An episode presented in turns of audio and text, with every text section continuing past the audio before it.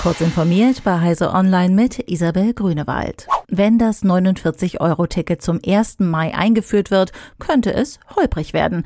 Davon geht Reinhard Sager aus, Präsident des Landkreistages. Zunächst einmal müsste das Angebot gesichert werden. Stattdessen hätten sich Bund und Länder zuerst auf einen Preis geeinigt, kritisiert Sager. Das 9-Euro-Ticket habe sich in den verdichteten städtischen Räumen bewährt, sofern nicht alles überfüllt gewesen sei.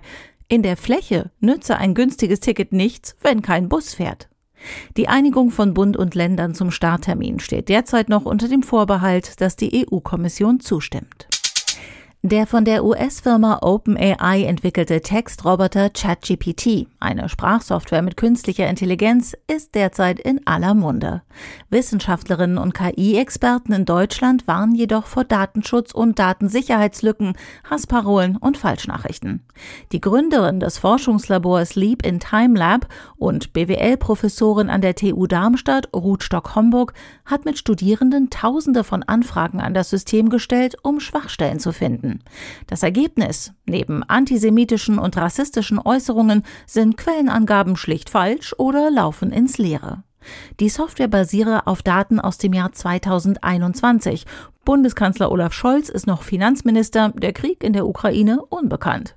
Für Stock Homburg ist ChatGPT derzeit noch eine Spielerei für das Private und nichts für die Wirtschaft oder sicherheitsrelevante Bereiche.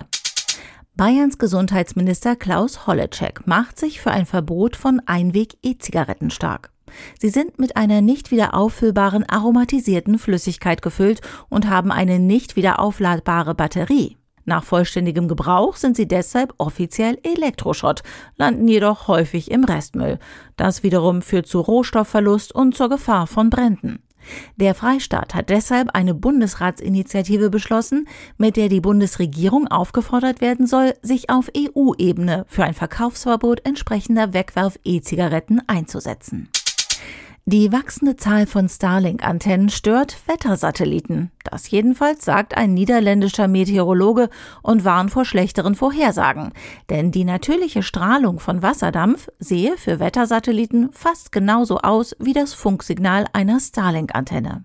Mehr Starlink-Schüsseln in den Gegenden, in denen es keine klassischen Internetanbindungen gibt, würden dann ungenauere Wettervorhersagen nach sich ziehen. Diese und weitere aktuelle Nachrichten finden Sie ausführlich auf heise.de.